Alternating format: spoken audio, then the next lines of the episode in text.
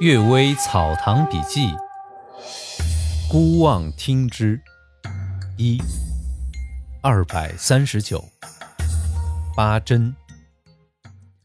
所谓八珍，只有熊掌和鹿尾比较常见，驼峰出产在塞外已经少见了。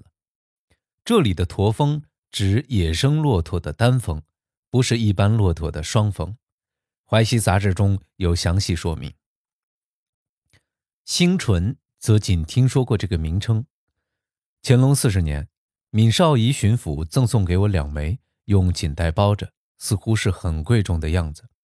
但那是把猩猩的额头到下巴全割下来，腌成辣味儿，口鼻眉眼都很清楚，就像战场上用面具脸谱，并不仅仅是两片嘴唇而已。我家的厨师不会烧，转赠给另外的朋友。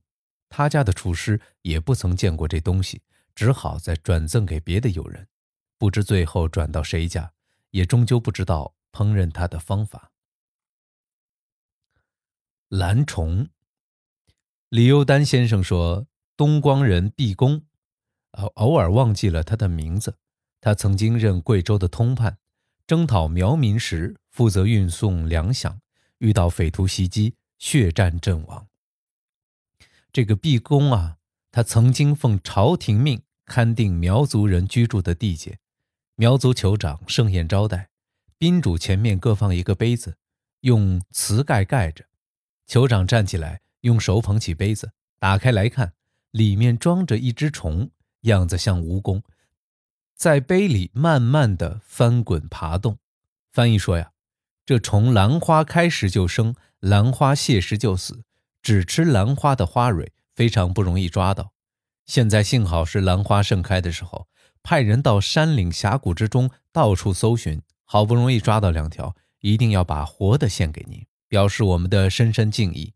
接着呀，他们撒了一点盐沫子在杯子里，再盖上盖儿，烧过一会儿，再打开一看，则已经化成水，绿色清澈透明，像玻璃一样，兰花香气扑鼻，用它代替醋。香味满口，半天过后，口里还有余香。只可惜啊，没有问它叫什么名字。哈密瓜，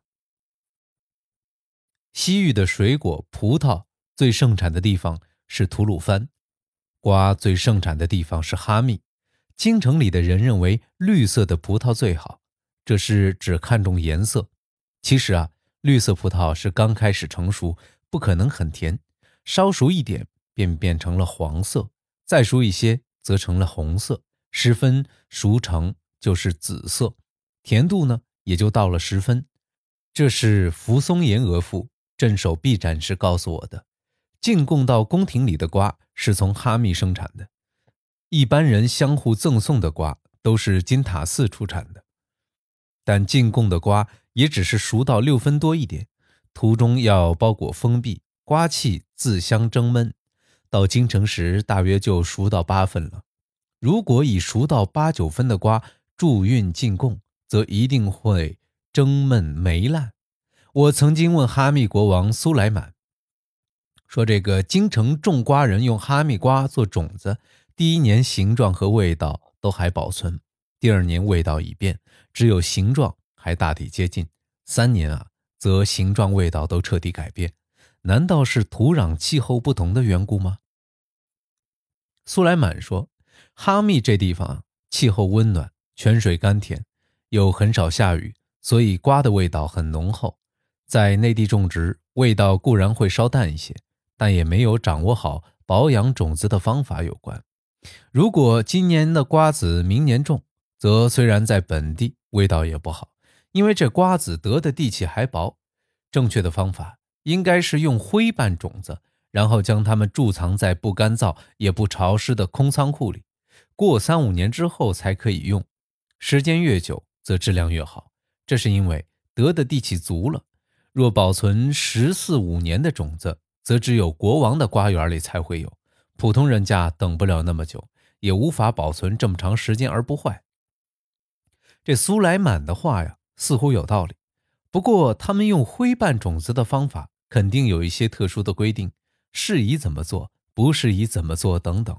中原人如果全凭想象去做，恐怕达不到苏莱曼所说的那种效果呀。今天这个身体不适啊，《阅微草堂笔记》就为大家读到这里，感谢大家的收听，晚安。